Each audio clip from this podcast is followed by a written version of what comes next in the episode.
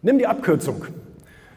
Das ist eine weitere Bullshit-Rule und äh, nimm die Abkürzung, suggeriert uns so ein bisschen, ich möchte es gerne leichter haben.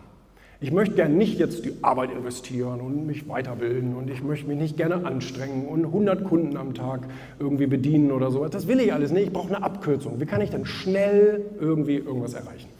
Und, ähm, und diese Abkürzung, und das wissen wir alle eigentlich, auch selbst beim Stau und so weiter, ne, wir wollen eine Baustelle umfahren und sitzen nachher drei Stunden länger im Auto als eigentlich geplant. Also es funktioniert in der Regel nie. Es mag irgendwelche Situationen geben. Das sind dann aber auch ganz spezielle Situationen, aber die normale Abkürzung funktioniert nicht.